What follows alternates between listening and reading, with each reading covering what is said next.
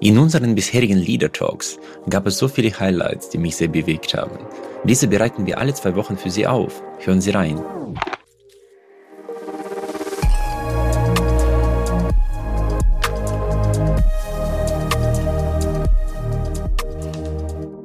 Ähm, Herr Händel, aber Sie sagen ja, dass Wissensgesellschaft äh, eine besondere Bedeutung bekommt. Wenn ich jetzt, äh, sagen wir, wissensgetriebene Innovationen anschaue, die sind ja nicht unbedingt in Deutschland gemacht worden, sondern eher in Silicon Valley, in Israel oder in China.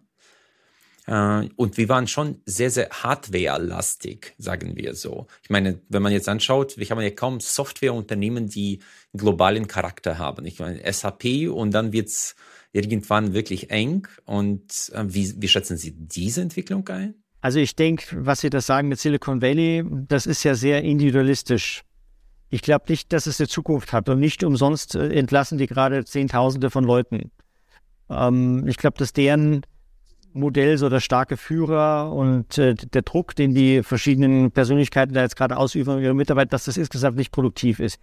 China ist mir neu, dass die so stark in der Wissensarbeit und der Entwicklung waren, weil aber das ist deren, äh, weiß ich, 50 Jahre Plan. Ich meine, die sind ja sehr, sehr planorientiert. Ich meine, ich habe jetzt andere ja, Probleme, Demografie und äh, Covid-Politik und Totalitarismus, das ist okay. Aber so tendenziell. Ja, man kann Innovationen nicht planen. Also man kann planen, vorhandene Techniken, irgendwie Eisenbahnnetze bauen und Straßen bauen und, ja. und Stahlträger gießen. Und das haben sie ja auch gemacht. Aber da ist ja eben Schicht im Schacht. Das, das ist ja eben Schluss. Und wenn man, es, auch die Chinesen müssen ihre Informationsarbeit effizienter machen. Und wenn die keine Pressefreiheit haben und der eigene Spitzbeamte dann die eigene Propaganda glauben muss und die, deswegen Fehlentscheidungen fällt, also ohne Pressefreiheit bin ich nicht produktiv. Oder wenn man keine Kritik ähm, äußern darf, weil dann gleich das, was Gesichtsverlust ist, oder weil dann gleich die Macht in Frage gestellt wird, dann ist das nicht produktiv. Also hm, ähm, glaube ich nicht, dass die äh, Chinesen da sonderlich produktiv sind. Und wenn sie dann äh, Software und so weiter angehen, ähm, es geht ja querbeet durch alle Branchen. Es geht ja um, ähm, um alle Produkte, die, die man herstellt in Deutschland. Ähm, und da ist die Fähigkeit, äh, ein Problem zu lösen, ähm, ähm, na, eben auf ein Bedürfnis zu reagieren, mhm. Äh, sind wir querbeet durch alle Branchen eigentlich schon ähm, sehr produktiv und mit dabei. Also das liegt jetzt nicht nur an, an einzelnen Sachen wie Software. Und auch da, ich meine, ich rede ständig in irgendwelchen deutschen ähm, Softwarekongressen und sind lauter deutsche Firmen äh, dabei. Deswegen kann ich das auch nicht so sehen, dass wir da nicht so gute sind. Auf jeden Fall freue ich mich auf Ihr nächstes Buch. Ja, man merkt ja, dass Sie ein äh, optimistischer Zukunftsexperte sind.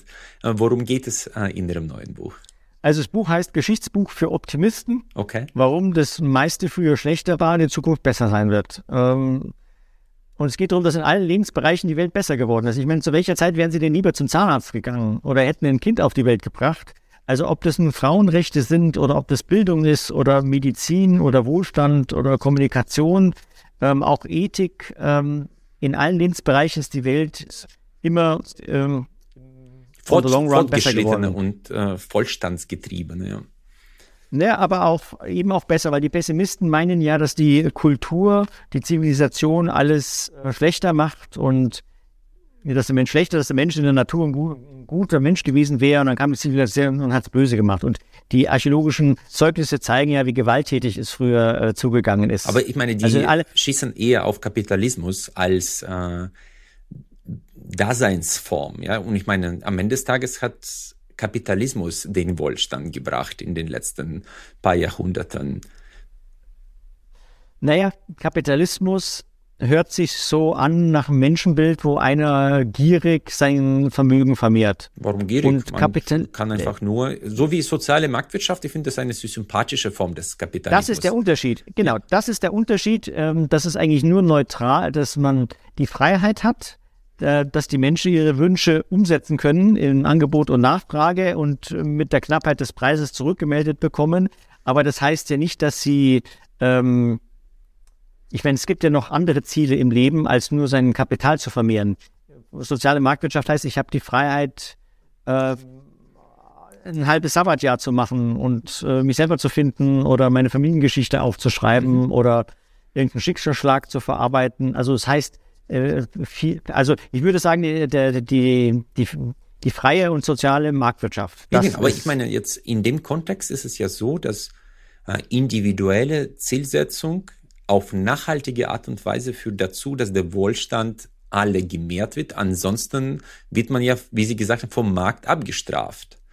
Von der Seite ist die soziale Marktwirtschaft ermöglicht den Individuen die individuellen Ziele zu verfolgen zum Wohle aller. Weil wenn man etwas und, und es gibt einen Staat, der den, es gibt einen Staat, der den ähm, Markt garantiert und Monopole verhindert, also falls sich jemand unfair äh, äh, verhält.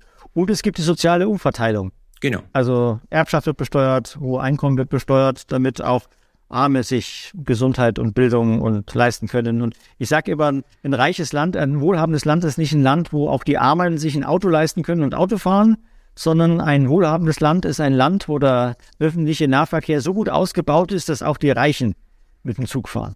Mm, ein sehr, sehr schöner Punkt. Ich habe in der Volkswirtschaft, ist ja Freiburger Schule, wo ich Volkswirtschaft studiert habe. Und da war immer so ein Stresstest für eine Ordnung in einem Land.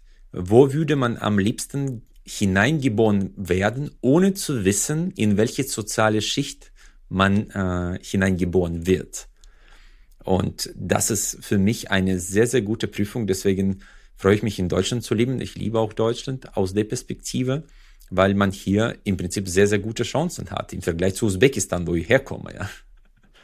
Also wenn ich fragen darf, das können wir herausschneiden oder Sie können es bringen, wie das mit den Kontratjevs ist. Also einmal würde mich interessieren, was Sie im Studium damals in Usbekistan oder wo mhm. Sie waren, äh, mitgekriegt haben. Und das andere Freiburger Schule, das ist ja sehr Ordnungs... Genau, soziale äh, Marktwirtschaft äh, ist ja äh, auf Basis ja, der Freiburger Schule entstanden. Ludwig Erhard hat das ja von Hayek äh, übernommen und das ist ja die Freiburger Schule. Jetzt habe ich ja, bin ich an dem Kontrativ-Thema ja schon bald 30 Jahre dran und der Leon Nefedov, der da in den 90er Jahren, auch noch Nuller Jahren unterwegs war, als der versucht hat, in den 80er Jahren zu sagen, Computer ist ganz wichtig und das wird dann ist der nächste, ist der fünfte Kontrativ-Zyklus. Ähm, dann wurde ihm im Bundeswirtschaftsministerium gesagt, damals mit Verweis auf Ludwig Erhard, uns ist die Joghurtindustrie genauso wichtig wie die Computerindustrie. Also der Widerstand bei diesen, äh, ich bin auch in der FAZ, ich habe nie in der FAZ einen Artikel untergebracht, weil früher der Wirtschaftspolitikchef der Barbier also auch völlig gegen Kontratjew war, eben aus dieser Sicht Freiburger Schule.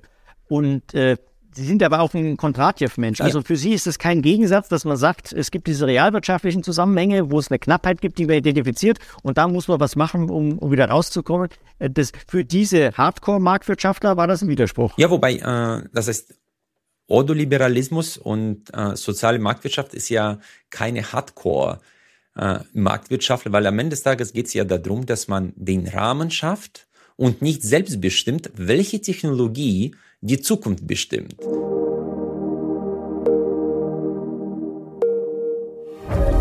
Da Sie diese Impulse bis zum Ende gehört haben, kann ich Ihnen auch den gesamten Leader Talk empfehlen. Den direkten Link dazu finden Sie in den Show Notes.